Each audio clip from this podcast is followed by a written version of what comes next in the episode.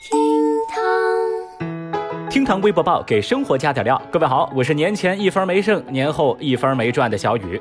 今日份厅堂微博报，赶紧走起！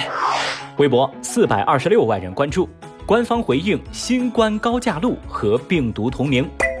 最近，山东青岛新冠高架路因为它的名字引发热议。一名网友致信青岛市政府的信箱，说新冠疫情影响严重，老百姓对“新冠”二字非常的厌恶。我家就住在新冠高架路的附近，每天上下班都需要经过新冠高架路，心里头总觉得不对劲儿。建议青岛市把新冠高架路改名为武汉高架路，以表示武汉必胜、中国必胜的信心。嗯。对此，当地官方回复：新冠高架桥是在一一年由政府命名的，命名合规合法。为了保持地名的稳定性，可改可不改的地名一般不予更改。无独有偶，有网友扒出成都有一家食品企业的名字啊，也是以“新冠”二字打头。有人呢就私信该企业说：“你们得赶紧改名啊！”这家企业非常刚，直接回应。不改哦，而这接连发生的建议改名事件引发网友的热议。有人觉得“新冠”二字它就是不吉利啊，改个名字无伤大雅呀。但是更多的人认为，这个呀就是吃饱了没事儿干，人在地上坐，锅从天上来，叫“新冠”有什么错呀？哼，这样的名字反而让大家记住，别再吃野味儿。那看到这条热搜啊，小雨一时兴起就去搜了一下，我发现呢，全国目前有一千八百一十三家在营业的企业，他们的名字当中就带有“新冠”二字，而上海嘉定、济南莱芜、云南个旧都有“新冠路”，在四川成都呢，还有个叫“新冠大道”的路。至于有多少人的名字里头有“新冠”二字呢？那就不可考了。话说呀，这防控靠的是科学，可不是迷信呐。新冠二字并不天然的代表着病毒啊！如果按照那些人的逻辑算下来，小雨我把我家改名叫白宫，那还得了啊？要知道，望闻生怯，它也是一种病啊！微博三百七十一万人关注，谣言称萝卜免费拔，致菜农损失二十多万。最近，广西柳州一片八十亩的萝卜地被谣传说土地被征收，可以免费去拔，就遭到了市民的哄抢。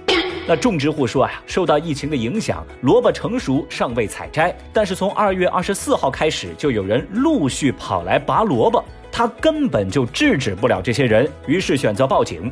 那八十亩地的萝卜大概被毁掉了五十亩，种植户估计他的损失在二十多万。目前，警方已经介入此事调查，将会对网络散布谣言者进行调查取证。那类似的事情啊，咱节目其实之前说到过一回，没想到历史再次重演。这愤怒的网友们纷纷在微博上声讨造谣者，有人就说嘛，这哪是造谣啊，这分明是抢劫呀，让那个造谣的人赔钱呐。也有人表示，这种新闻不是第一次啊，拔萝卜的人脸都不要了吗？我不能想象。小雨，我相信造谣者绝对难逃法网。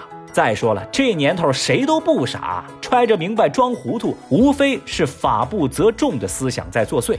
那啥，现在呢还有免费得肺炎的机会啊！不知道这群哄抢萝卜的人，他们敢不敢一马当先去感染一下试试啊？我怎么就管不住这手呢？小雨真心希望能看到造谣的跟信谣的赔偿事主二十多万的后续新闻。微博二百七十七万人关注。确诊患者私自出院散步，发视频炫耀。最近，一名男子自拍视频，说自己是新冠肺炎的确诊患者，现在是住院隔离人员。但是他偷偷从医院跑出来散步，溜出去之后，不仅到药房买了一瓶八四消毒液，还四处游走，拍着视频炫耀自个儿出来了。他还在视频当中说啊，那些在家隔离的人都是勺货，他们怕死。What？这消息在网络上传播之后，就引发了不少人的恐慌，事情一下子也被广泛的传播出来。不久之后，该男子又拍摄另外一段视频，向公众讲述事情经过，并且向大家道歉，称自己的行为给武汉的形象抹了黑，表示病愈之后愿意接受法律的严惩。这算个什么说法呀？这名男子的做法堪称是一场迷惑行为大赏。这消息登上热搜之后，不少人也感到十分困惑哈，这种对自己对他人都不负责任的做法，为何有人不以为耻，反以为荣呢？还有谁？有人就建议说啊。那作为惩罚，治疗期间的费用就让他自个儿出了，行不行啊？神经病啊！还有网友则表示说，医生已经很累了，能不能别再添乱了呀？这个糟老头子坏得很。说真的，看完这两段视频，小雨我真的火大。哎，您疯完了，现在知道道歉了啊？如果道歉有用，还拿警察来干嘛呢？麻烦您不想住院就把床位腾出来，脑子不用就请你捐出来，好不好？你去你的！微博。二百一十一万人关注，老师一期自驾给一千五百名学生送试卷。新冠肺炎疫情期间，贵州贵定县为了让学生停课不停学，四十二名老师自驾送课本，将所有科目的教材送到全县各乡镇一千五百名高三学生的手中。当然还有试卷啊。那学生们拿到的这些课本、押题卷、冲刺卷。确实来之不易。那围观的微博网友跟同学们是一样的感动。有人就说嘛，别人家的老师那是实至名归啊。Excellent。还有人则表示，哎呀，看孩子们笑得多开心。